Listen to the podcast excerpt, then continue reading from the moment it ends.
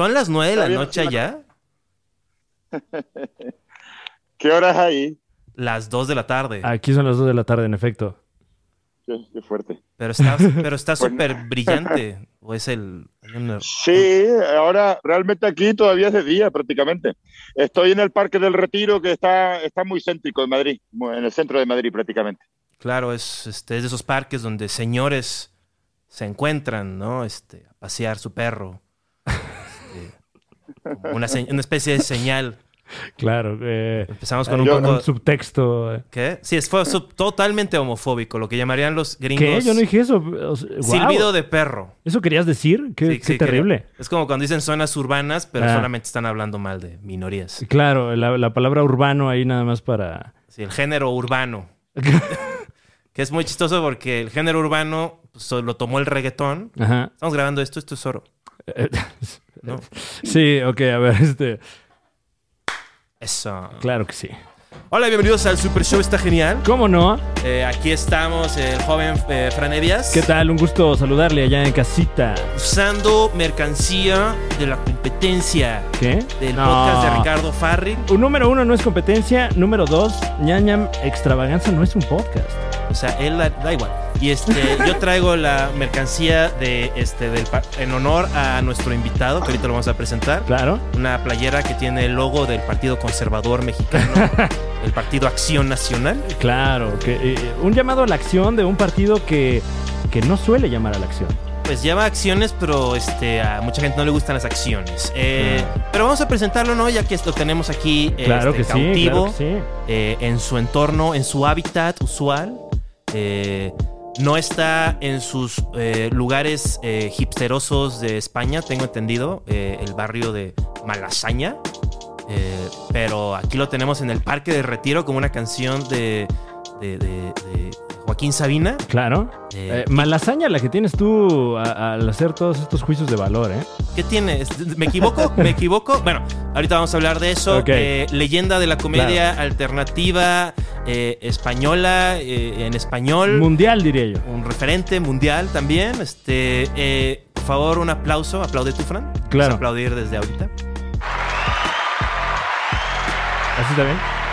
El comediante, estandopero, locutor, este, héroe de la vida moderna, del fin de la comedia, este, autor de la comedia con doble M. Ya se acabó el aplauso. ¿Pongo otro aplauso? Pon otro aplauso. Ok.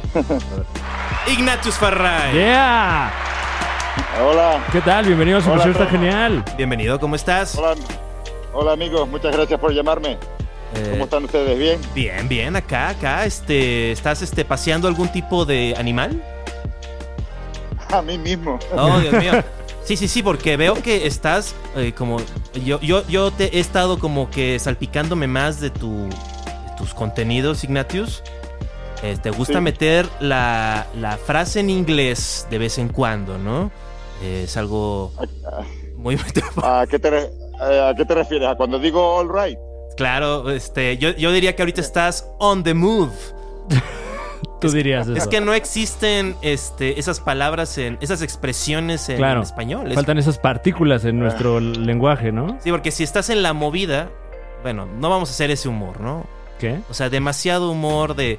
Has notado que los lenguajes son distintos. Sí, ah, es- claro. Aquí dicen pija. Sí. Yo digo, no. no, ya. Bueno, aquí estamos, ya est- estamos tratando de trascender un poco de este humor extremadamente costumbrista. Eh, Ignatius, ¿hoy grabaste? Bueno, hola. Bueno. bueno, dices en tu programa de radio. Es que ya se fue a la zona donde... Hoy, hoy, sí, bueno, grabé, grabé, pero no, pero no.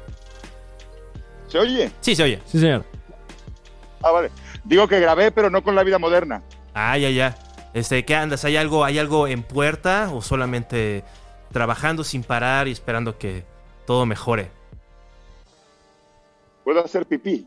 ¿Vas a hacer pipí? ¿Se puede? ¡Claro! Este. Ay, gracias. No creo que nos este, desmoneticen. Ahora sí que déjame, te cambio al- a, a la, a la otra cámara. Ahí estoy yo en mi cámara. Ahora sí, ya le switché. Ya no estás en YouTube. Ahora estás en tu vida íntima. Eh, Ignatius está este, preparándose para hacerlo. Eh, Yo, solo, yo empecé actuando aquí en el Parque del Retiro. Sí, este, ¿qué traba-. Este, hacías como show eh, callejero? Hacía, sí, traía unas pelotas de malabarismo y me ponía aquí eh, al lado de, de una especie de estanque, de lago que hay. Claro. Y, pero la verdad es que no, no, sinceramente no sabía hacer malabarismo. Entonces, eh, eh, las abuelas que sacaban a sus nietos a, a pasear me, me dejaban a mí a cargo de, de los niños Suena como y este, me daba. Perdón, ok. Y, y es verdad, hu- hubo una época que, aunque sea para beber un litro de leche, venía aquí a ganarme un- unas, unas cuantas monedas. Claro. Esto fue, yo eh, estoy empezando a leer, este, busquen el libro. Si no ubican a, ¿Estás empezando a leer? estoy empezando a leer una, el libro, la, Ah, ya. la biografía, las memorias del señor Ignatius Farray. Este, Sí. baila como un, este, vive como un rey, baila como un mendigo. es que es un gran título. al- al revés. al- al Discúlpame. revés, al revés. La, la cagué, disculpa. Este, estamos muy contentos de Vive como, vive como un mendigo, baila como un rey. Ay, ay, ay. Claro, así sí tiene sentido, déjame, te, te platico, porque estaba yo tratando de, de- O sea, vive como... Bueno, sí, ok. Claro, claro. Em, sí, no, está, e- estoy muy, muy interesado. Este, me, me pareció muy interesante in- invitaros al, al Super Show. Está genial, a nuestro podcast. Porque como yo tengo barba y lentes. Claro. Y este, y, y un, y un cráneo, un cráneo mediterráneo. No, bueno, eh, eh, no, hay, no hay necesidad a lo mejor de, de suavizarlo tanto, ¿no? Pero eh, abundan las comparaciones, por lo menos aquí en la República Mexicana, entre la obra de nuestro querido Juan Carlos Escalante y la obra de también nuestro querido, con mucha más trayectoria, déjame te platico, Sí, claro. el señor Ignatius Farray. Claro que sí, es Ignacio. Joder, qué guay. ¿Y en qué, en qué, nos, en qué nos parecemos? Pues eh, que ha habido, eh, que se me indica que usted este, este, incluye, incluyó en su, en su rutina, en su acto, este, porciones de, de desnudos totales. Eh, y yo nada más me he divertido un par de veces este, desnudándome este, parcialmente y solamente unas cuatro veces me he quitado toda la ropa así de...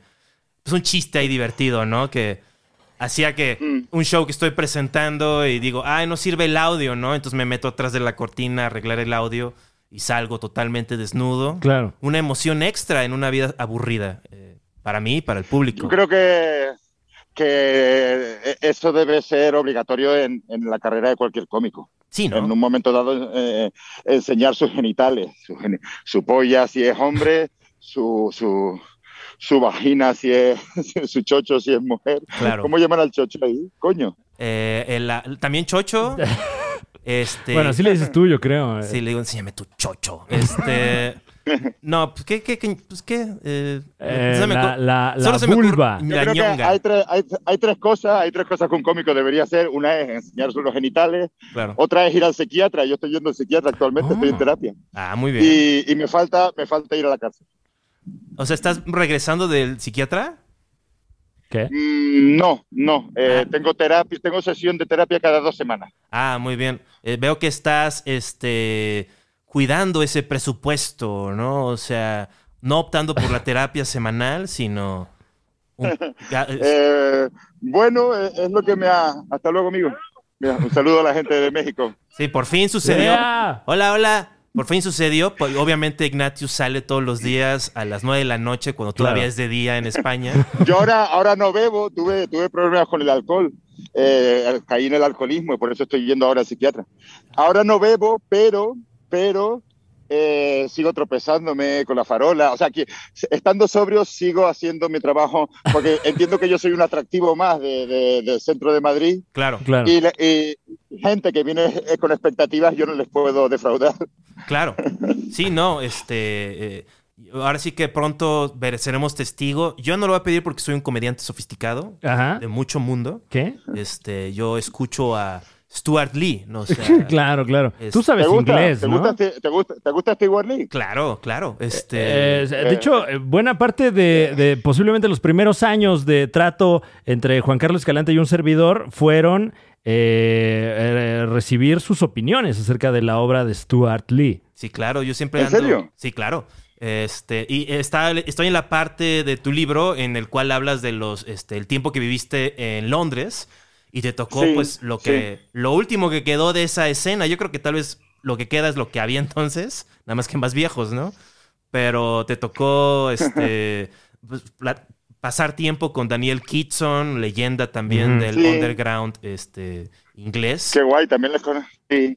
Hombre, para mí fue, eh, me cambió la vida, sinceramente, esa época. Conocí a todos esos cómicos ingleses y cuando volví a España quise intentarlo, la verdad.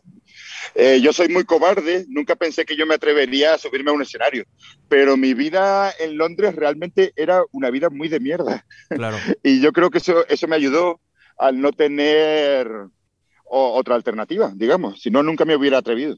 Sí, este, medio salté, la verdad, me, me- ¿Mm? me- como que yo soy muy fan de, o sea, soy como un tipo muy superficial y me encantan todos estos detalles de industria, ¿no? De intrigas. O sea, de- quieres el chismecito. Sí, el chismecito, ¿no? Entonces me salté la, la feliz, este, parte de la feliz infancia, porque pues, la- es feliz, pero quería... Ah, claro, hablas de la escaleta de esta entrevista de personalidad, ¿no? No, no, y del libro del, del Ah, señor. Ignatius. Y me salté, ¿por qué fuiste a... Ah, fuiste porque un amigo fue, ¿no? Sí, exacto. Fue un poco a la aventura. eh, yo estaba trabajando en una pizzería, en un, en un Pizza Hut, aquí en Madrid. Claro. Y, y realmente no, no tenía nada tampoco. O sea, siempre que he hecho algo en mi vida es gracias a que no tenía nada. Claro. Y, y- y hace poco leí algo de filosofía zen que decía, ¿qué es lo más importante de una taza? ¿Qué es lo más importante de una taza? Que esté vacía. Eh, entonces, solo cuando tu vida está vacía, puedes, puedes llenarla con algo. Y, y gracias a eso yo, yo la- la- si, si he conseguido cosas que tengan cierto valor en mi vida es porque en un momento dado no tenía nada. Sí, como que no, no había. Usualmente, bueno, es lo que he oído, ¿no? Como Ah. que la Es gente. una técnica, es una técnica de Bruce Lee también, de Kung Fu. No sé si saben Kung Fu. Eh, Bruce Lee en español se traduce un poco mal la técnica suya. Se traduce como invertir en la pérdida. Eh, significa que una posición de fuerza no se consigue estando ya en una posición de fuerza. Una Mm. posición de fuerza se, se consigue viniendo de la debilidad. Entonces, eh, no sé si han visto la película del mono borracho. El ¿La mono de borracho Jackie era- Chan? No. eh, Jackie Chan creo que tiene una. Eh, el mono borracho es una técnica también de Kung Fu que consiste en hacerse el vulnerable, eh, Mm. como si estuvieras borracho, en una posición de, de vulnerabilidad, en una posición de, de decadencia. Claro. Y, y desde entonces, no sé, no sé, voy a colocar el móvil para ver si se puede hacer el movimiento. Y desde esa de, de- de una posición de debilidad, ay, y ahí lo Claro. Claro. Sí, como. Eh, eso es invertir en la pérdida. Solo puedes conseguir una posición de fuerza viniendo de la debilidad. Que muchas veces pasa como con hijos de supermillonarios, ¿no? Que, que heredan todo y, y descagan la empresa, ¿no? Así como, eh, hijo de multimillonario pierde 200 millones de dólares y luego se convierte en presidente de los Estados Unidos. Sí, de ahí. Ese es como un argumento en que hab- no habla mal, sino que ve como. No puedes ponerlo todo en, en ser conservador. O sea, sí Mm. hay cosas que amerita no perderlas, pero ten en cuenta que las vas a perder de todas formas, ¿no? Entonces, más vale ir con el, con el flow, supongo, ¿no? Este. Ser como ¿Qué? agua, como diría. Este. Claro. Big- Big Water. Claro, claro. Para eso- Water. eso. Eh, Ignatius, y, y creo que te ha Ojalá funcionado. Dime, de mis mayores ilusiones sería ir a actuar a México. ¿Esto Pues, sería posible? Imposible, es pro- está prohibido. No, yo creo que es, eh, es muy posible. O sea, como que eh, mucha de, de- de la perspectiva que tenemos aquí en la escena del stand-up mexicano, que es una escena bastante joven en comparación a la de otros países, eh, consumimos mucho el, el stand-up español. claro. Sí, eh, más, que, el- más que el americano. no. Eh, pues depende, porque hay mucha gente que no habla inglés y que sí consume mucho stand-up español. Pero Ignatius no habla inglés y pues, consumió más humor anglo que nadie, ¿verdad? Sí, la verdad es que mi, mi inglés no es muy bueno. A mí simplemente me gustaba ver eh, a la gente allí arriba del escenario. No entendía muy bien lo que decían, Claro. pero simplemente el ambiente, esa, esa atmósfera, a mí ya me gustaba. Y, y en Madrid todavía en esa época ni existían comedy clubs. Ahora hay varios, ahora hay varios sitios así de comedia. Un bar que se dedica exclusivamente a la comedia. Y en aquella época, nosotros cuando yo volví de Londres y con unos amigos, montamos aquí el primero. Mm. Estamos muy orgullosos de eso, la verdad, porque como te digo, luego, luego eso ha ido, ha ido para adelante y ahora hay muchos comedy clubs donde la gente que empieza puede ir a probar material, etcétera. Me encanta. Y, y, claro, la pandemia fue una época muy dura, todos esos bares cerraron. Pero ahora, ahora están reabriendo y de hecho, de hecho han abierto uno que ahora es, es el mejor, digamos, se llama El Golfo. Si tienen la oportunidad de venir a Madrid alguna vez, se llama El, Golfo Comedy. Y lo llevan entre varios cómicos. Y la verdad que es un sitio espectacular. El otro día había unos mexicanos eh, en una de las mesas y, fue y, eh, estuvo muy divertido luego quedarnos a, hablar con ellos y la posibilidad de, de, ir a actuar para allá. Que qué, por ejemplo, Héctor de Miguel, con el que hacemos el programa de la vida moderna una vez hizo una gira por México, una vez hizo una gira por México y, nos dice que se lo pasó genial. De verdad que para nosotros sería una, ilusión ir para allá. El, sueño iberoamericano se está haciendo a través de la comedia stand-up. O sea, sí, un poco, ¿eh? O sea, comediantes de, de todo el mundo han venido a dar shows a la Ciudad de México. Y disculpen que lo diga, la mejor ciudad del mundo. Wow. La mejor ciudad del mundo. ¿Qué? Más barata. Ajá. Más historia. Eso. Mejor mm, gente. No sé si más historia, porque. el eh, Imperio Azteca. No, este, no, que pero. Acá, este, ah, mi, camarada y sus ancestros nos eh, hacían el favor de. Ellos vivieron en el Imperio Romano, bro. Pues sí. y, mira, este, y nos lo pasaron. o sea, nos pasaron ese herpes que era la cultura romana. ¿Cómo te atreves? Sí, no, ya teníamos la cultura mexica que nos estaba dando. Pero eh, tampoco era tan milenaria, ¿eh? La verdad que da, da mucha envidia, porque al Comedy Club donde yo iba en Londres, me acuerdo que de repente venía una chica de Nueva Zelanda eh, un cómico. realmente ellos tienen montado un circuito internacional de mm. habla anglosajona. Claro. Que de verdad, yo, yo pienso que eso tarde o temprano deberá llegar. Claro. Pero, pero sería muy, muy bonito poder vivirlo, ¿eh? De que montemos, de que un cómico mexicano pueda. Me acuerdo que una vez una cómica, ustedes conocen a Amara Escalante. Claro. claro. Sí, sí, la conocemos. Es este. Me acuerdo que esa hace muchos, hace, hace muchos años vino a, a Madrid y contactó conmigo para preguntarme que, por qué sitios podía actuar. Y, y justo hablábamos de esto, de, que esto se, se, pudiera ser cada vez más habitual, de, de, que los cómicos pudiéramos compartir. En Colombia creo que también hay bastantes actuaciones, ¿no? Claro.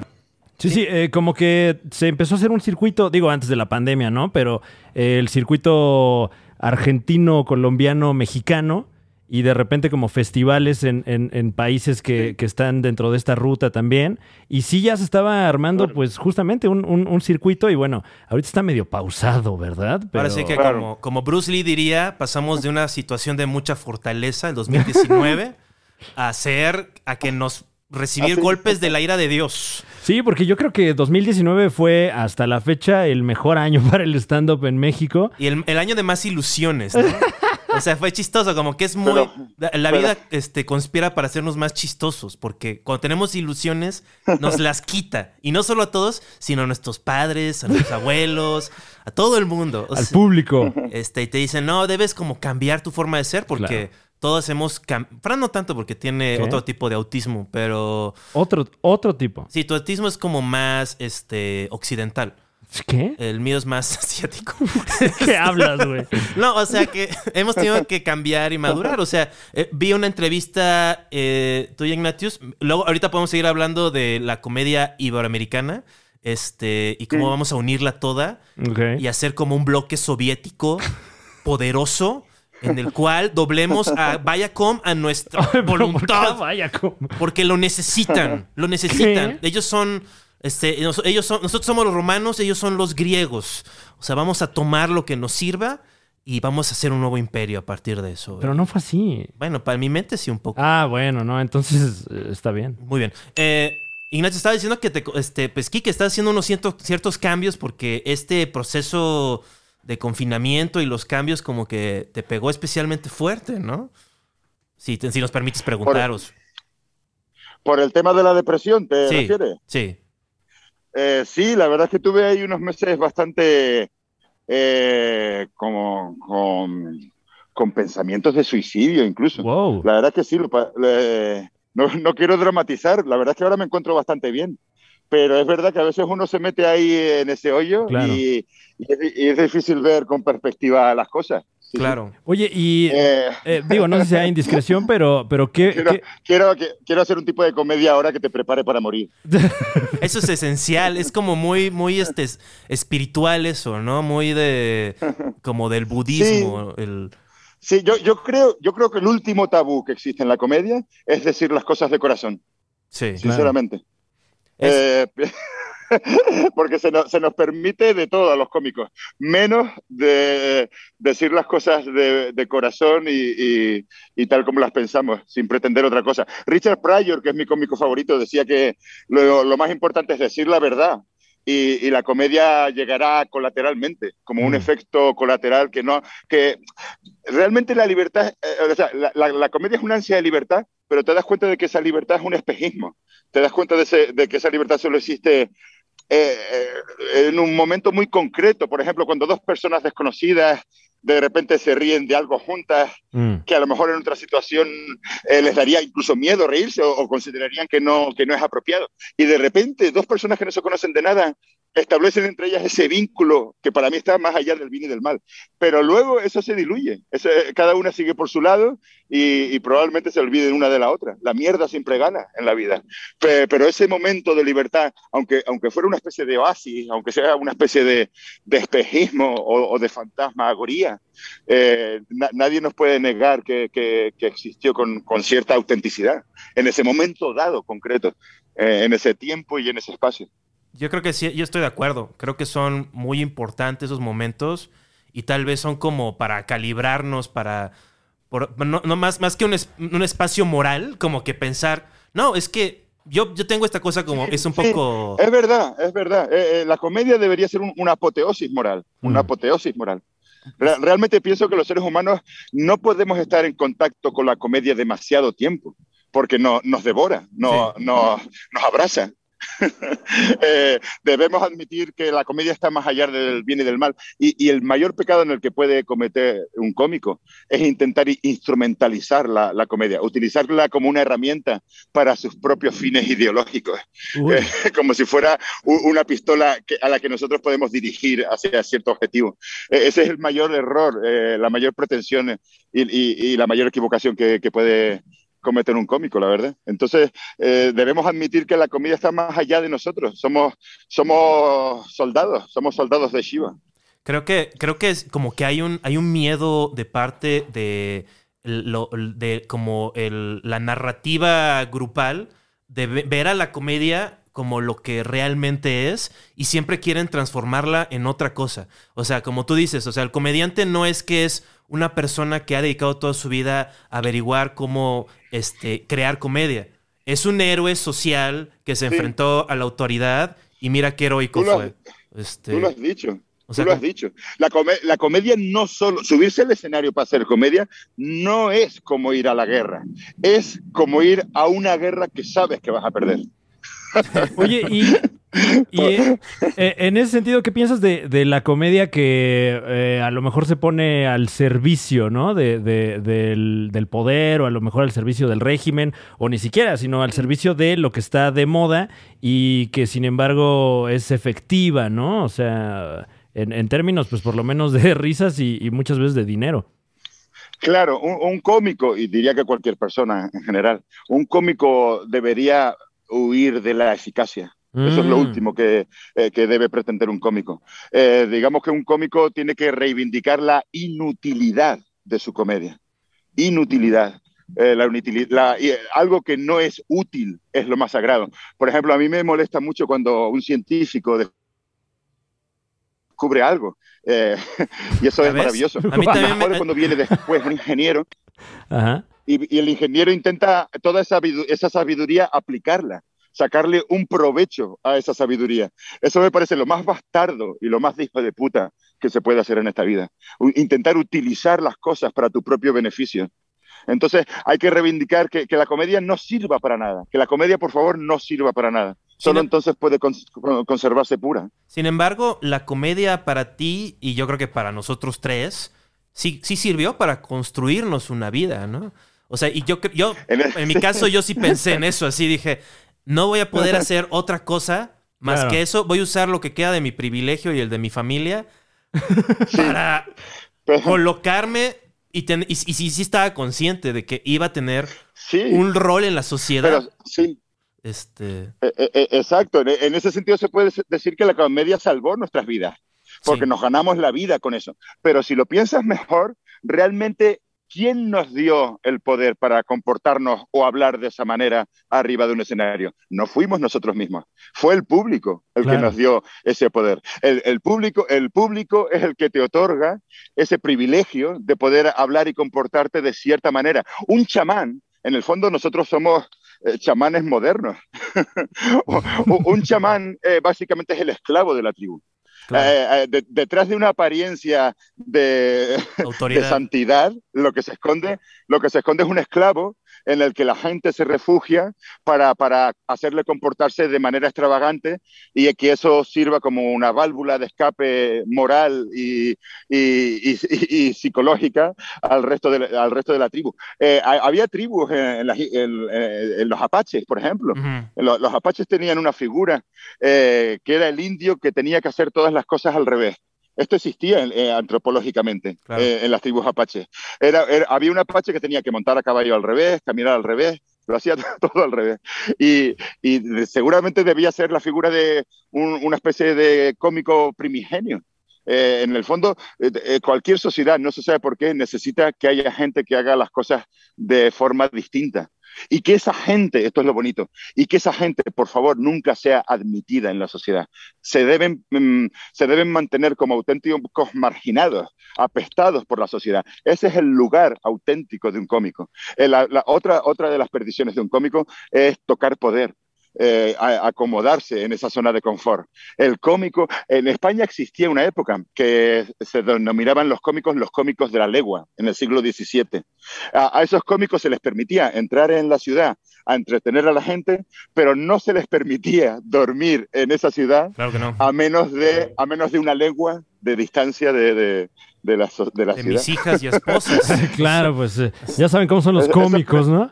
Sí, no, como este. Eso es precioso, eso es precioso. Te dejamos venir a entretenernos, pero no queremos que convivas con nosotros. Claro. Eso es lo mejor que le puede pasar a un cómico. El destino, fíjate, ahora, ahora vivimos una época demasiado civilizada, pero en la Edad Media muchos cómicos morían apaleados y apedreados, y así es como debe ser. Ese debe ser el final de un cómico, apaleado y apedreado a manos de la gente, y morir simplemente con, con- con ese destello de sabiduría.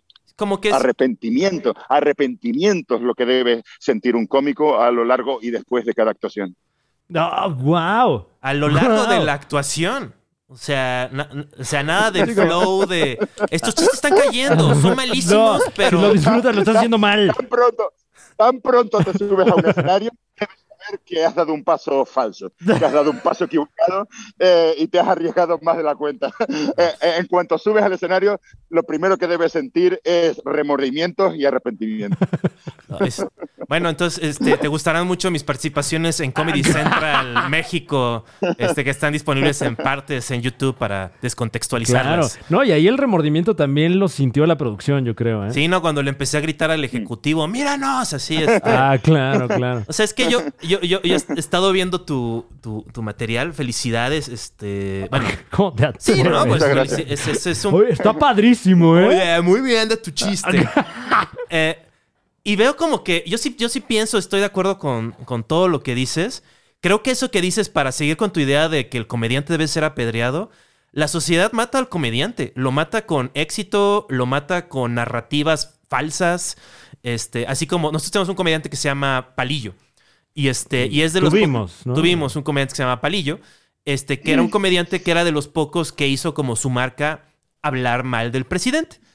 Pero esto hace casi, eh, ¿qué? Eh, 70s, 80s. seten- No, más, antes. No, 70. Es, es de carpa, o sea, debe ser 60. Pero México, o sea, seguía cosas del medievo. Bueno, pon tú que hace... del siglo XXI. Este. Bueno, eh, por ahí de los 60, 70 y salía, termina- eh, lo bajaban a golpes del escenario y eso. Ah. Entonces, como que alimentaron mucho eso, pero nadie habla de que él en los 80 como un señor mayor, un comediante como en decadencia, seguía ganando su dinero haciendo su show y lo entrevistaban y él dijo: Sí, como que el gobierno se dio cuenta que cuando me mandaban a golpear, ayudaban mi carrera y mi mensaje. Claro, le En- iba mejor al show, ¿no? Entonces ahora simplemente me dan la espalda y como el gobierno controlaba todos los este, medios de comunicación, también él nunca tuvo chance de tener esa, pues como carrera de tele. Mm. Y en Claro, cierta forma como que lo, lo Esa- esa- exiliaron esa es en su prueba. confort. Eh, Este, esa es una prueba, eh, es una prueba de lo que decíamos antes, de que no, pretende- no podemos pretender dominar la comedia. Mm. Cuando pretendemos utilizar la comedia contra algo determinado, aunque, aunque, aunque esa ca- causa sea justa, la comedia está más allá de la justicia. La, la comedia perfectamente se puede volver contra nosotros. No podemos pretender eh, dominarla. Eh, por eso te digo que la, la única manera que tiene un cómico de, de hacerlo, de intentarlo hacer mejor, es sentir vergüenza. Solo, la- mientras un cómico tenga vergüenza, tendrá esperanza. Aunque también podrías decir, ¿no? Tal vez que esa vergüenza es un poco, porque también luego yo, Fran y yo nos clavamos porque usamos muchas drogas. ¿En qué me vas a meter? Oh, este, el ego, ¿no? Como que esa vergüenza es como tal vez una deificación del ego y de nuestro lugar como protagonista de nuestra existencia. A mí me ha ayudado, igual también estoy huyendo de, de mi culpa. Este, sí, como que des- desasociarme, ¿no? O sea, como decir, yo solamente soy otro ente en este sketch. Y a veces me toca a mí este, disfrutar el sketch, a veces yo soy el que Sí. sufre en el sketch y ni siquiera tengo chance de reírme del sketch ni de escuchar las risas. Claro. Igual Mm. en un recuerdo Sí. o no será chistoso, ¿no? Pero mi Sí. culpa o no, también porque yo tengo este... Ha- ha- Has dicho, has dicho una cosa súper interesante, y es, y es que eh, para un cómico es muy importante perder el ego. Porque, por ejemplo, ¿qué, qué significa la expresión reírse de sí mismo? ¿Qué significa la expresión reírse de uno mismo? Eh, reírse de uno mismo. eh, eh, Lao Tse, el filósofo oriental, decía, tan pronto tengas un pensamiento, ríete de él. Claro. Re- reírse, eh, de uno mismo es darse cuenta, porque muchas veces tendemos a, a- a caer en la trampa de pensar que nosotros somos lo que pensamos, que nuestros pensamientos somos nosotros mismos y nos acabamos identificando con nuestros pensamientos. Mm. Eso es lo que está detrás de cualquier fa- fa- pensamiento fanático, básicamente. Y eso es eficaz. Por, por- ¿Por, por qué, por qué la gente fanática muchas veces llega, llega al poder? Precisamente porque es eficaz. Si, si, Mm. si, si eres fanático y piensas que, que eres lo que piensas, eso, e- eso te va a impulsar adelante, aunque sea de una manera moralmente denigrante, pero, pero te, te va a hacer ser eficaz políticamente hablando. Eh, un cómico debe renegar de esa eficacia eh, y, y darse cuenta de que los pensamientos no, no nos representan para nada. Eh, en ese sentido, eh, Descartes, el filósofo, decía, pienso, luego existo. Eh, debería ser más bien río, luego eh, que pase el siguiente pensamiento porque me lo estoy pasando muy bien eh, riéndome de eso y pensando en mi propia existencia. Realmente un cómico, por supuesto, no debe tomarse a sí mismo nunca en serio, eh, pero, pero es más bien eso. no es pienso, luego existo, es río, luego niego mi propia existencia. Eh, últimamente, digo, no sé ustedes, pero a mí me está ocurriendo un poco con el distanciamiento, con esto de ya no ver a tanta gente como solía ver, no tener tantos shows, etcétera, que como que sí paso mucho tiempo con esos pensamientos y de repente dudo si sigo teniendo esa perspectiva de qué es chistoso. Claro. Eh, eh, yo, yo no sé, a mí, a, mí, a mí como que lo que me pasa es que como que me, me vuelvo testigo de ah, conductas mías Mm. que yo creo que son como de un animal que está acostumbrado a hacer las cosas. Entonces creo que ya te he contado esto de, Ah. de que estoy en mi depa y hago ruidos como que para hacerme reír a mí mismo y en mi mente estoy creando comedia. Entonces Pero estoy como... completamente solo. Sí, completamente solo, caminando en círculos en mi Pero, por sala ejemplo, y haciendo... cuando- Es como- cuando ustedes cua- cua- cua- cuando ustedes están solos y se les ocurre algo gracioso que luego dicen esto está guapo para contarlo en una actuación Ajá. la sensación que tienen no es que simplemente son receptores. O sea, no, no tienes la sensación de que, de que ¿Se escucha? ¿Se escucha? Eh, Este, es que se, se alentó, se, se, se trabó, pero sí se te ralentizó, ¿no? Sí, como que se, se, se ala- se hizo en slow-mo, no nos molestó. No, no, estuvo, estuvo chido. De, de de hecho. re- de nuevo, usamos drogas, esa es nuestra identidad. Nosotros estamos vale. más conectados al No, esa no es pensamiento. mi identidad, discúlpame, Claro que ¿eh? sí, la CIA nos dio un panfleto y nos programó. Pero, pero, eh, eh, si no nos percibimos también como receptores de eso. ¿Te ríes de tu chiste sí. cuando lo, Eh, lo experimentas? cu- cu- Sí, sí me río Por de... ejemplo, usted, usted, ustedes se ríen solos, estando solos. Sí, Sí. sí, sí. ¿Tú no? Y cuando, y cuando te ríes solo, cuando te ríes, no se te ha ocurrido a ti esa gracia, sino que te ha caído del cielo. Como, por eso a eso me refiero, con que tú eres como un Ah. simple receptor, no. eh, eh, Sí, claro. a ver, como, por ejemplo, por ejemplo, eh, es un matiz eh, eh, delicado, pero, pero existe. Por ejemplo, muchas veces, no sé si en México también existe esa confusión, pero en España tendemos a confundir las palabras esfuerzo con entrega. Uno, uno ese, ese deportista se esfuerza mucho, ese deportista, este deportista se entrega mucho. Eh, tendemos a, a- a- a pensar que esas dos palabras significan lo mismo y, y realmente significan todo lo contrario. Por ejemplo, en el caso de un artista, yo creo que un artista nunca se esfuerza, pero siempre se entrega. Y a un cómico le pasa lo mismo. En ese sentido digo que cuando nos esforzamos porque se nos ocurre algo gracioso, cada vez esa comedia se nos aleja más. En cambio, en cambio simplemente si, si nos entregamos como receptores a, simplemente recibir lo que, lo que nos, cae del cielo, realmente luego eh, se- se te ocurren cosas, pero, pero no, no tienes la sensación de que tú has hecho ahí nada especial, sino que simplemente te, te- te ha sido dado como un regalo. Claro, claro. eh, eh, sí, o sea, justo, mira, no, no lo había eh, visto desde esa perspectiva, pero sí, o sea, supongo que por eso cargamos con libretas y todo, ¿no? Porque es, son como cosas Sí. que hay por ahí en Claro, el éter y de repente las pescas, ¿no? sí, claro, Y, y porque te puede, te puede llegar en cualquier momento, sí, sí. Y, y también yo, yo, yo opino de eso que es también como un producto de nuestro desarrollo como criatura, nuestra evolución mental, que tal vez el humor, la, el- el- la comedia, este, es como una, una recompensa por la interconexión este, real entre seres humanos, lo que habíamos hablado al principio. Claro, Entonces- claro, claro, claro, claro. Y así eres Sí, sí, sí. testigo de, eso- estas- de estos lenguajes, Exacto. ¿no? Exacto, es justo lo que dijimos al principio, de que la, la comedia es el vínculo más estrecho que puede haber entre dos personas. En ese sentido, me molesta mucho cuando se piensa que la comedia sirve para enfrentar a las personas, Mm. para crear ofensa, Nah. eh, para, para, para crear eh, eh, esa, ese disgusto, digamos, en muchas personas que piensan que se están riendo de ellos, menospreciándoles. Eh, la, la comedia es todo lo contrario. La, la- comedia es conciliación y espera eh, eh, a que dos personas, como decíamos antes, que, que dos personas que ideológicamente piensen lo contrario, si se ríen juntas, eso está por encima del bien y del mal. Si Claro. el chiste es bueno, si, si el chiste es malo, no. Sí, no, o sea, creo que todos estamos de acuerdo que cuando el comediante que yo he visto en tu acto que luego como asumes y, y- y hostilizas un poco al público, yo, yo siempre lo he tomado y este, ese tipo que es el comediante cambiando de forma en el escenario para ridiculizar a esta figura con la que vivimos del, del cretino, ¿no? De, el cretino que tenemos, agresivo que tenemos que enfrentar. Mm. Y aquí está en el escenario, este, sin sus armas, sin sus amigos, desnudo, y podemos pues, reírnos de él un rato, este, y ver que también está dentro de nosotros, ¿no? Es para ponerle Sí, más sentimental. ¿no? Sí, sí, sí, sí, sí, es justo eso. Eh, La, la gente sabe que, que, bueno, que tú al final eres humano como ellos, Claro. pero, pero de alguna manera hay un límite mágico ahí en el escenario que el que lo cruza sabe que está expuesto a, a muchas cosas. Eh, eh, eh, de, de verdad es un, es un rito iniciático es subirse a un escenario.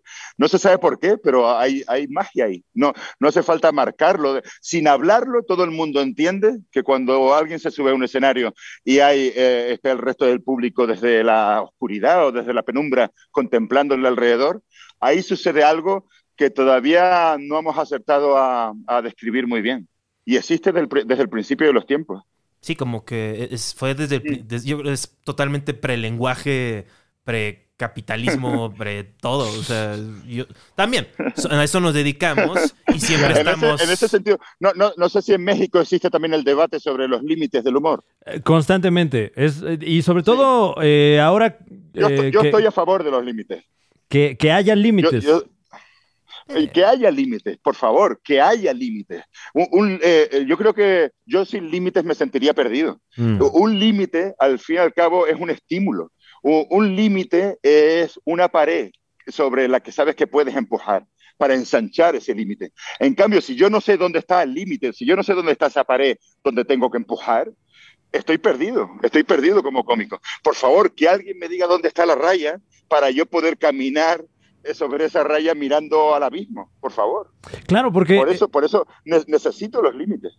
Eh, eh, digo, no sé, no sé cómo esté ocurriendo allá, pero acá, eh, pues obviamente la, la pandemia eh, trajo sus cosas difíciles, pero también mucha oportunidad, ¿no? Sobre todo eh, del lado del podcast, que era un, un, eh, pues un género cómico que aquí en México no estaba muy bien aprovechado ni era muy popular. Ahora ya es muy popular. eh, y, y- y- y, digo, obviamente siendo cómicos, eh, mucho del el método para elaborar material pues es ensayo y error, ¿no? Pero ahora que hacemos radio y que son estas latas que se quedan ya grabadas y para la posteridad, ¿no? Como que hay mucho escrutinio acerca de lo que Sí. uno dice y queda grabado. Que, que eh, lo que me parece que ocurre acá es que se está confundiendo eso con los límites del humor, ¿no? Sí, eh, Claro, claro. No, no Por- sé ya por eso te decía- cómo se esté viviendo. Sí, estoy de acuerdo. Estoy de acuerdo. Por eso te decía antes que la comedia es un la libertad es un espejismo, porque la, la libertad solo existe en un momento determinado. En cambio, si ese momento queda grabado Mm. y se exhibe en otro momento y en otro espacio, ese contexto se pierde. Ya, ya no existe la, la ilusión de libertad con la que tú dijiste aquella frase. Eh, queda, que eso queda perdido y es muy fácil malinterpretarlo en otro contexto.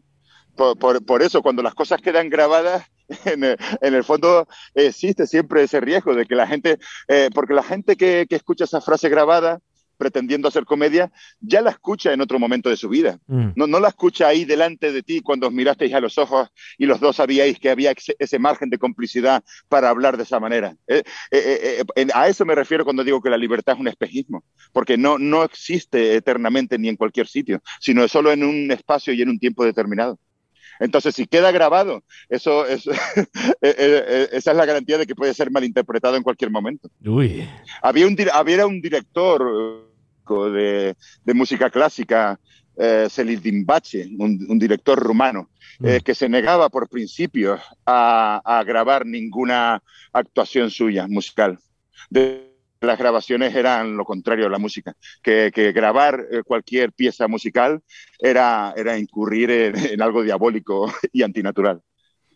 Y sin embargo, este, al grabar todos estos materiales, pues como que yo, eso, esa, o sea, todas la, las redes de intercambio de archivos tipo Napster y eso, yo opino que esos son en gran medida, por lo menos en México, este, la razón por la que eh, se pudo como que aumentar el vocabulario cómico.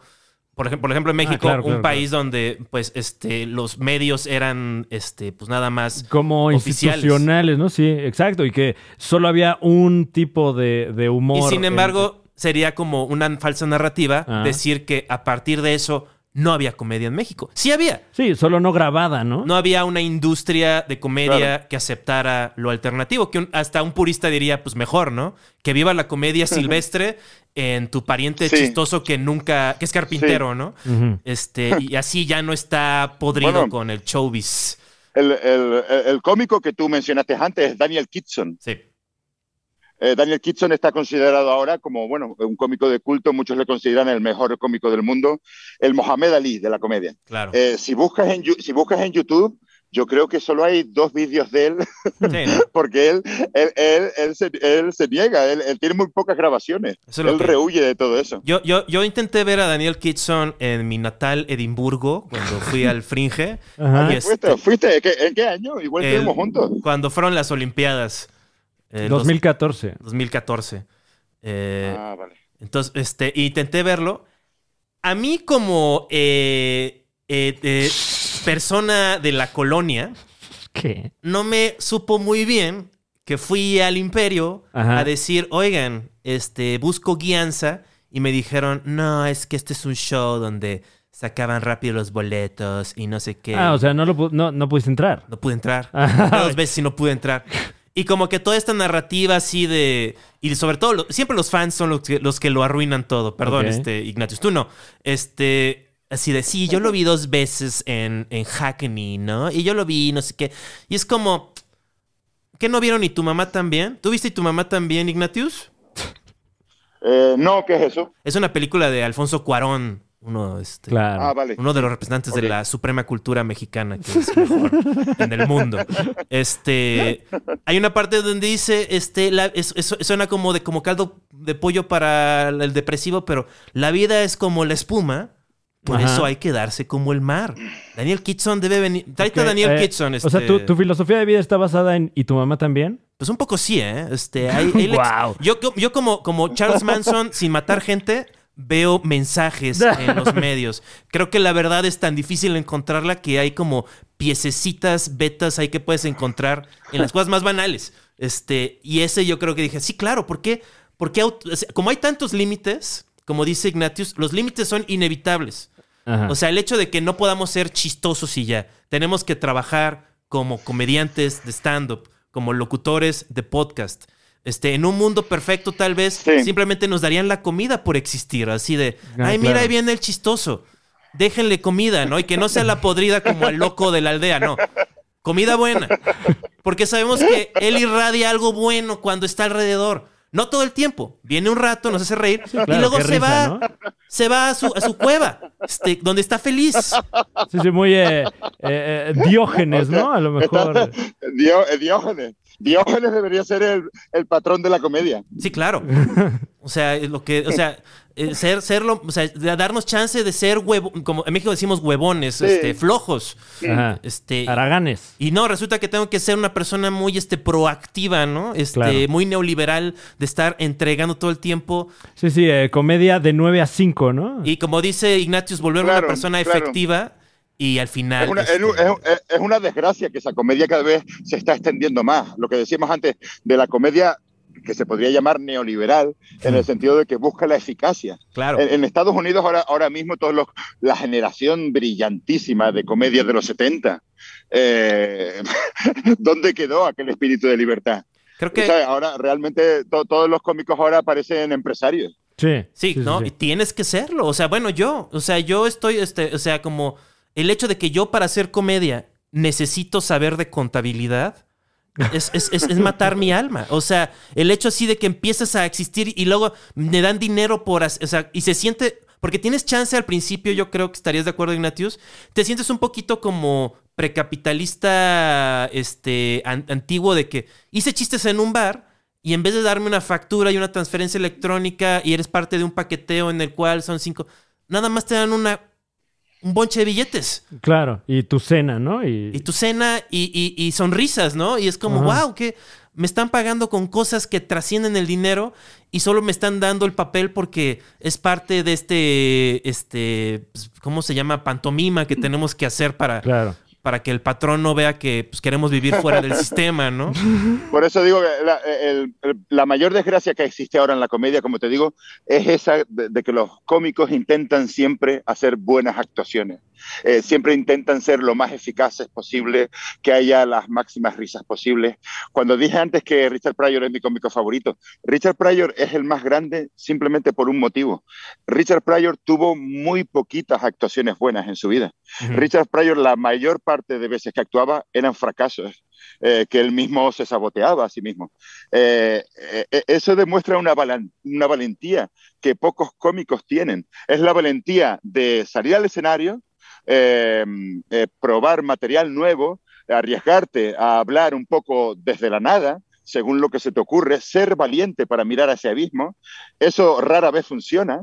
Eh, por supuesto, sus actuaciones muchas veces eh, básicamente creaban una atmósfera patética y decadente, Claro. pero él al día siguiente, como dijimos antes, invertir en la pérdida, la técnica del mono borracho, al día siguiente de cagarla en el escenario, hacía, hacía una actuación histórica.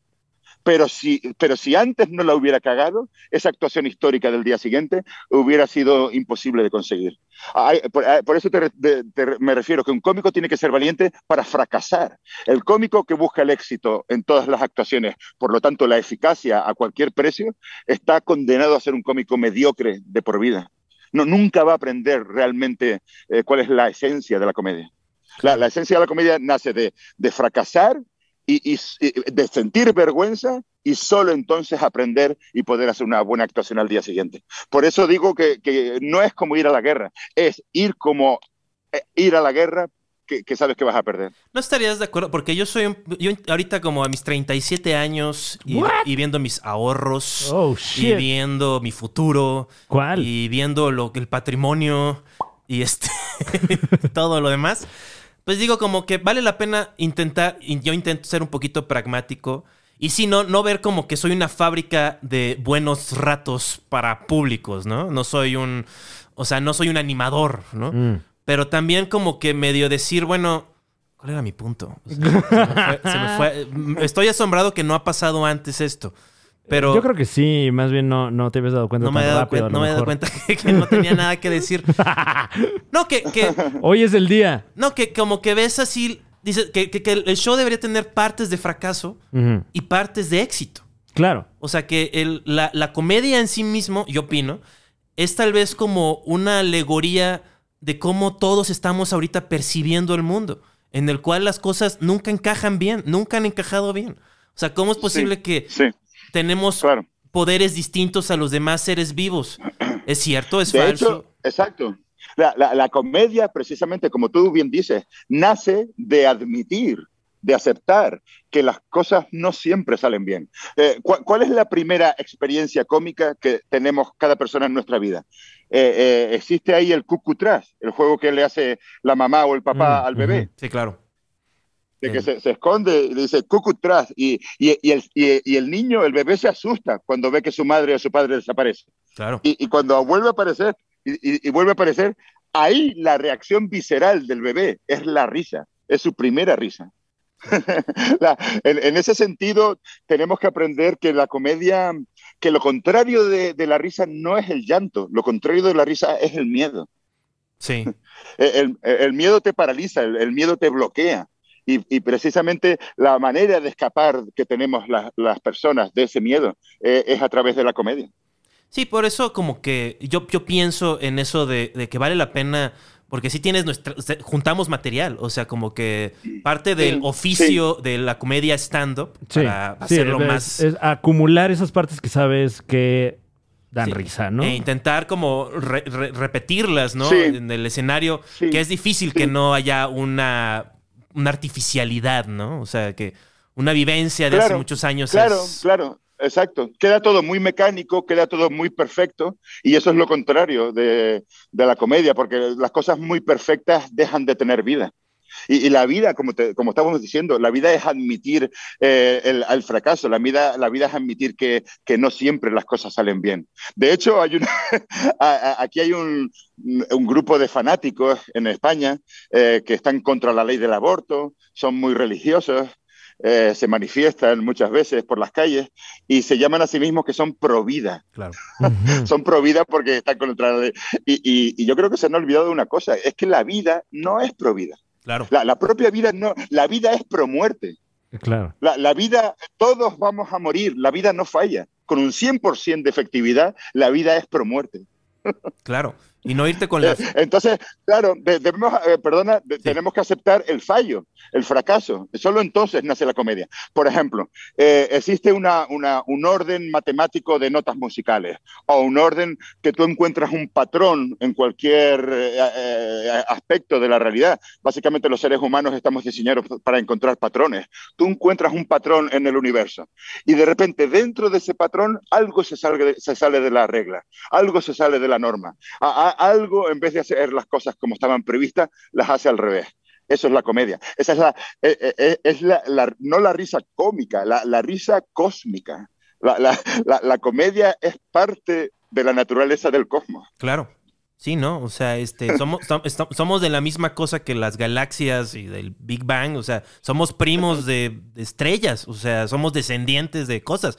Y lo malo es que como que nuestro cerebro de, de- de pequeño, de mamífero asustadizo, pues eso pasa. Seguramente pasa, no sé cuál sería la versión española, pero en México es que alguien quiere hablar de algo que trasciende y que es un poco abstracto y decir de algo hermoso y señalarlo como algo verdadero, por lo menos personalmente, y alguien te dirá, ah, ya, bájale, ya, o sea, tranquilo, ¿no? O sea, como, haz, haz más frívola tu expresión, ¿no? Claro. Este, Claro, claro. no, no, no mires Sí. directo a esta cosa, es, haz, haz como que no existe. Es más real pagar tus impuestos, ¿no? Para usar un... Eso es una referencia como de los ochentas, ¿no? Pagar tus impuestos, ¿no? Es como, es como de... El amigo de Larry David, ¿cómo se llama? Richard Sí, Lewis. sí.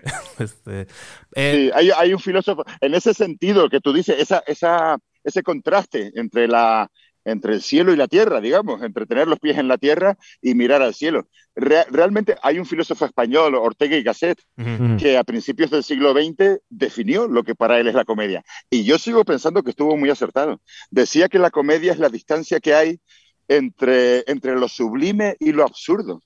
Es la distancia que hay entre lo sublime y lo absurdo. Lo sublime es mirar al cielo. Lo, lo absurdo es darnos cuenta de que mirando al cielo todavía tenemos los pies en, en la tierra. Entonces, ese contraste al que estamos condenados los seres humanos, ese es nuestro drama, esa, es- esa es nuestra naturaleza. Y cuanta más distancia haya entre lo sublime y lo absurdo, más comedia existirá. Es proporcional, es casi una ley matemática. ¿No, ¿No creerás, Ignatius, que a partir de este pues chiste global de. O sea, no porque no sea cierto, sino porque pues, es chistoso. Es chistoso que todo el mundo sea paralizado un año viéndolo desde algún punto de perspectiva. Pues Claro. con- nos conecta a esa. a ese absurdo, ¿no? De, de algo que antes. que vi- Sí. Vimos en la transición de noticia de Yahoo News a miedo presente en tu casa, ¿no? Bueno, y, y sí que de repente ya la situación es tan absurda que Claro. dices que, o sea, es cómico, ¿no? Eh, eh, que- Claro, que, lo vimos claro. mucho en estos últimos dos años. Se quemó Australia, de repente todo el mundo se está tosiendo, eh, hay conatos de guerra y está cambiando como la balanza. Ahora los chinos son la superpotencia. Todo eso, hace algunos años, si tú lo contaras, habría sido justamente absurdo, ¿no? Claro, Y- claro. y- Ahora es cuando más necesitamos la comedia, precisamente. Cuando, cuando hay un abismo, como actualmente existe, cuando hay un abismo, es cuando nos damos cuenta de que la comedia es lo único que puede tender un puente entre eh, eh, cuando la, la realidad se nos cae tal y como lo conocemos. Ahí, de una manera natural, recurrimos a la comedia para crear una realidad nueva. Por eso yo digo que Shiva es la diosa de la comedia. Eh, Shiva, eh, la diosa Shiva eh, de la cultura hindú, eh, es, es- es- es Shiva la destructora, De- pero no destruye simplemente por destruir, destruye para destruye lo que existe para a partir de esa destrucción crear algo nuevo. Y eso es justamente lo que significa la comedia. La comedia destruye nuestro punto de vista convencional sobre la realidad para construir un punto de vista nuevo. Por eso, ahora mismo que estamos mirando a un abismo, recurrimos a la comedia para inventar, para inventar una realidad nueva.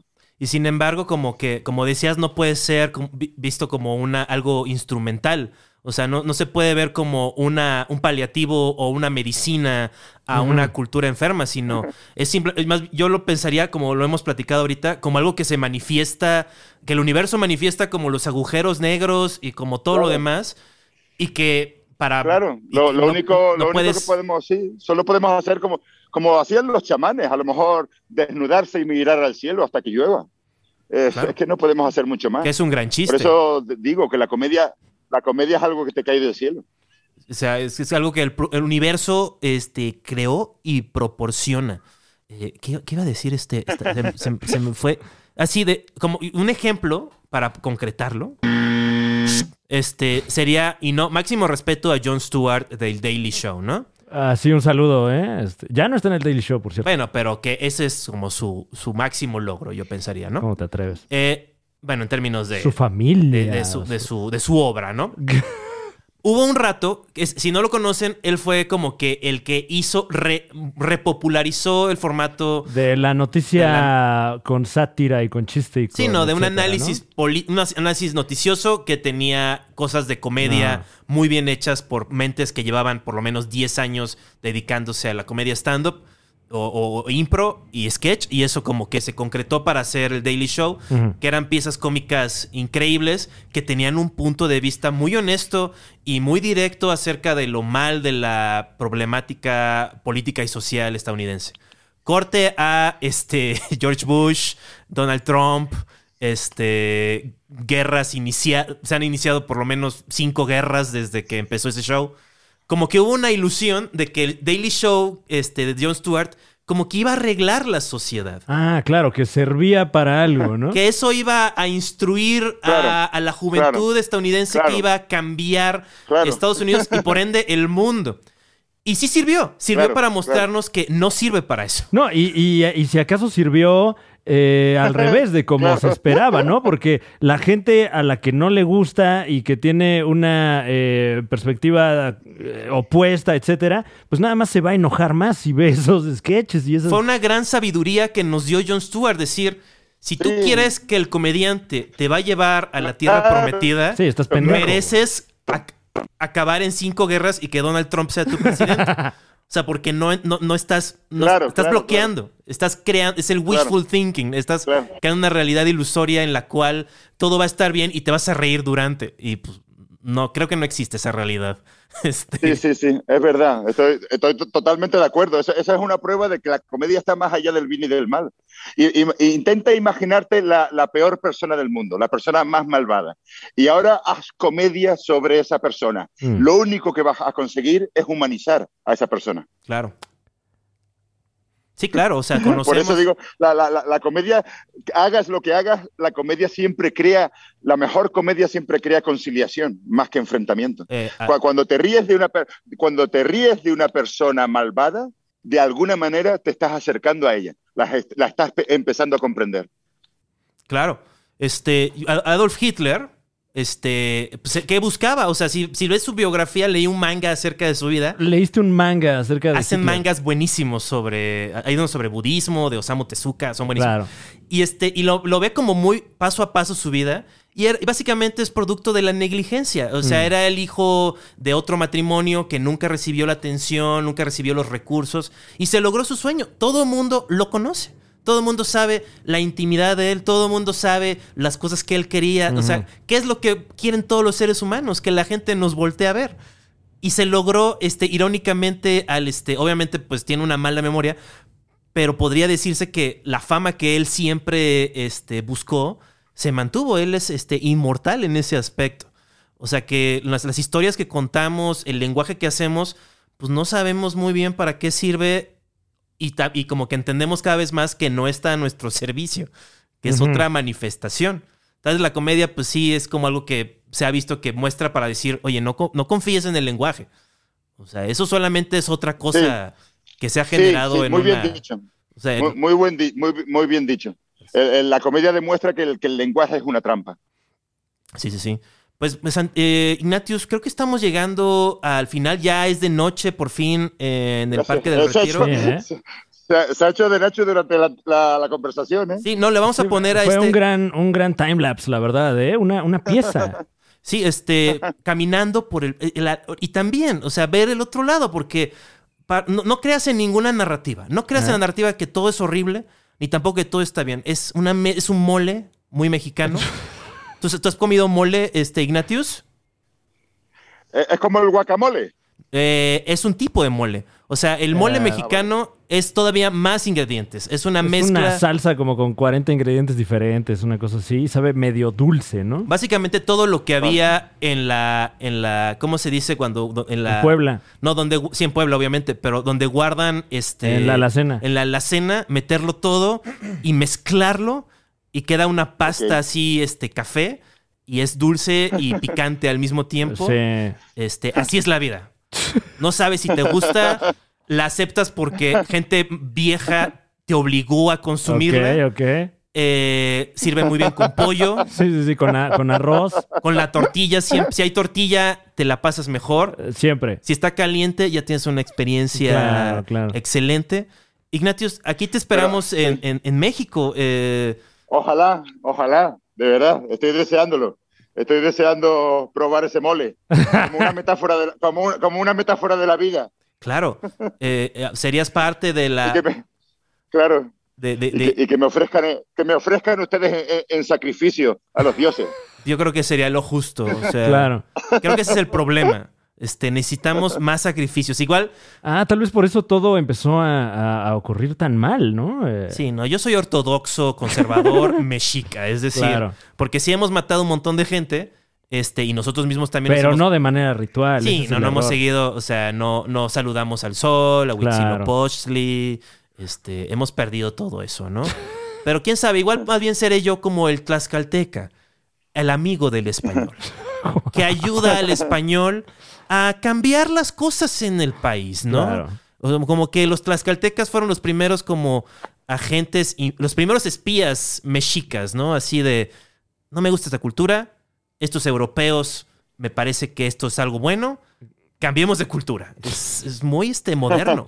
O sea, la gente habla mal de los tlaxcaltecas porque ayudaron a Hernán Cortés a conquistar Claro. este, eh, el imperio mexica, pero si lo ves del Ah, otro bueno. lado, pues este, lo malo realmente fue Claro. que no tenemos anticuerpos. Ay, wow. Pero muchas, ve- muchas veces a- acelerar, a- a- acelerar el mal eh, nos hace llegar más pronto al bien. Por, por ejemplo, eh, yo, yo creo que, que, que que- eh, cu- cuanto más se desarrolle eh, el capitalismo, más pronto llegaremos al comunismo. Claro. Oh, claro. Eh, Fran no está a favor del comunismo. Este, ¿Qué? convéncelo. Este, No, bueno, no estoy a favor del Eh, comunismo de hace 100 años. siempre ¿no? que ve, pues bueno, estamos hablando de comunismo hace 100 años. o No, sea, no, tú- pero tú estás diciendo que. A ver. A ver, No, bueno, pero este, por ejemplo, el de Slavoj Zizek. claro. eh, Bien, ¿no? Me cae bien. Pero él no propo- él dice que, el- que no hagamos nada. Slavoj Žižek dice, Está bien. deja de hacer cosas, Y solito va a llegar el comunismo. echa la hueva, Claro. no te bañes Por diario. claro, por ejemplo, por ejemplo, cuando reciclamos, Mm. ¿qué estamos consiguiendo cuando reciclamos? Mantener el capitalismo, sostener el capitalismo. Lo, Mm. lo que debería ser un buen capitalista, eh, comunista, perdón, sería llenarlo todo de mierda y no reciclar nunca. Y de esa manera acelera el final del capitalismo, porque llegará un momento que sea insostenible. Sí, pero qué horror, ¿no? O sea, como que ver el colapso. No sé si viste ah, eh, la noticia en México que se desplomó un tren elevado, así como prum en medio. Este, ese fue literal y este, y también alegórico del fin del capitalismo también. O sea, de que había un sistema, decíamos, bueno, esto va a funcionar. Claro, por lo menos funciona, ¿no? Los trenes se van a mover, no va a ser cómodo, pero funciona. Mm. Igual deberíamos dejar de pensar en que las cosas funcionen ya, que la gente deje de, de trabajar. O sea, ahorita hay una Claro, lucha pues sí. en la cual los, los gringos, muchos gringos están diciendo, oye, está mejor que me das dinero y yo no trabajo, no gasto tantos combustibles, no me meto al tráfico diario, no estoy metido en un lugar vendiendo cancerígenos a otras personas. Nada más me tengo, me tengo mi dinero y ya. O sea, compro mi comida y puedo decir que es mejor para el planeta. Pero hay una cosa del capitalismo que es, tú naciste para ser, este, para, servirle a alguien más. Sí, bueno, este, la gente que ya tiene un chingo de dinero, ¿no? O sea, le interesa mantenerlo, supongo. Sí, no, este, pero no, este, también eso es, eso es parte de la. Es difícil ser comediante y ser un esclavo sin señalar tu propia esclavitud. Creo que eso es algo muy positivo. O sea que, Eh, Sí, o sea que si el comediante sí. está cautivo y tiene que hablar bien de el Claro. poderoso, pero mete sus Claro. chistes por ahí, puede dar ese mensaje de SOS de me tienen cautivo. O sea, Richard Pryor, todo, yo creo Sí, que sí. todos lo hacen. Que hacen chistes acerca de cosas comunes, este... Sí, o, o- o de repente eh, cómicos que, que agarran alguna chamba o algún espacio en algún canal eh, de- muy visto, ¿no? Muy popular. Oye, no hables lo- así de Ignatius tampoco. ¿Qué? O sea, él sí está en cinco, consorcios, No, pero... no, no, pero a lo que iba es que eh, uno de los principales reflejos... hay que, hay que, de- hay que destruir el sistema desde dentro. Tú lo has dicho, hermano. No, pero uno de los principales reflejos cuando te cae una chamba de estas es que empiezas a tirarle a, a la persona que te contrató, ¿no? O sea, lo que hacían los Simpson con Fox y lo La que hace todo el mundo en Comedy X. Central. Es que es eso, como que cuando hablábamos de los 70s, yo diría que Estados Unidos tuvo un renacimiento más, este, igual de potente finales del de- principio del siglo XX, o sea, mostrando que todavía somos medievales, Mm. o sea, con el cambio solar del milenio, este, Patton Oswalt, este, El siglo Mr. XXI, ¿no? Sí, o sea, Mr. Show, este, David Cross, Mm. este, eh, y también, este, y como que a la par, un poquito más adelante, pues también lo que hablaba, lo que vivió Ignatius en Londres, este, de Mighty Bush, Stuart Sí. Lee, o sea, como que hubo una cargada y no, no, no, no hubo una renovación. O sea, como que el mundo se puso tan autoritario en esa Mm. época, después de los ataques terroristas, que no hubo chance Sí. de que nadie joven dijeran, este, ah, pues voy a ser como Patton Oswalt, pero voy a empujar el límite un poquito más. No existió esa persona, Sí, no, más bien es, pues bueno, Voy me a voy a como quitar los Patton Oswalt, zapatos en el aeropuerto. pero voy a ganar el doble que él cuando tenga 30 años. Esa es la meta. O sea, y ni siquiera como de, te, te- te toman, o sea, te, te toman con dinero. O sea, te dan dinero hasta que pues, te modificas. Este, no, no, ahora sí que esa es como la opresión más grande, la opresión de la prosperidad, de decir, no, pues ¿para qué quieres? ¿Para qué quieres ser como Patton Oswalt, este, pero más, este, con más, con más riesgos? ¿Por qué no te vuelves como... O sea, no quisiera yo criticar demasiado, pero formalmente para mí un ejemplo de esto es un poquito el stand-up de Anthony Jeselnik. Ok.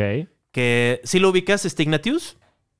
No, perdona, no lo conozco. Es, igual los ubico. Tiene, tiene, un, es- tiene un especial que se llama Shakespeare y otro que se llama Shark, algo así, ¿no? El de Netflix, Ah, ¿no? Que son como puros chistes de Y es un, come- humor negro. es un comediante joven, blanco, rubio, este, que eh, en forma así, y que todo su acto es formal. Todo su acto es un poquito como el de Jimmy Carr. Sí, ¿no? O sea, Sí. que son one-liners oscuros que no, no, no, no hablan nada acerca de tu vida, de tu perspectiva realmente. Se vuelve todo un ejercicio muy, muy poco moderno, a mi parecer, en el sentido que no, no rompe, Sí. no, no rompa la estructura. Sí. Hay un juego. Tienes, tienes razón, es poco moderno. Voy por el Uber Eats porque estoy a favor de la precarización, discúlpame. Guau. ¿Qué? ¿Hay un... ¿Qué? Wow. Eh, ok. No sé si te, te estamos eh, eh, quitando tu tiempo tampoco, mi querido Ignatius. Me, me cuesta trabajo la, la pronunciación. La verdad que es, un- es un gusto ¿eh? de, de- de tener eh, esta conversación. No, hombre, igualmente.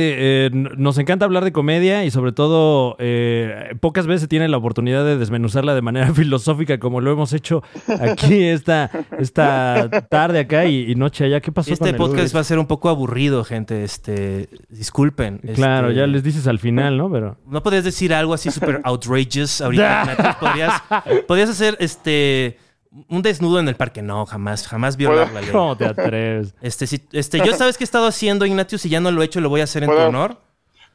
Eh, perdón, ibas a decir algo. ¿Qué? Eh, No, nada, nada. Eh, Podemos terminar con un grito sordo colectivo. yo voy a hacer mi nuevo Ok. shtick. Mi nuevo shtick es este eh, abrirme las nalgas. No, acaba de proponer Ignatius un... No, ¿qué? No, pues tú haces el grito sordo y yo me abro las Oh, nalgas. Dios mío. ¿Está bien? vale, vale. Oh, wow. Una. No, no, no, no. A la vez. ¡Ah!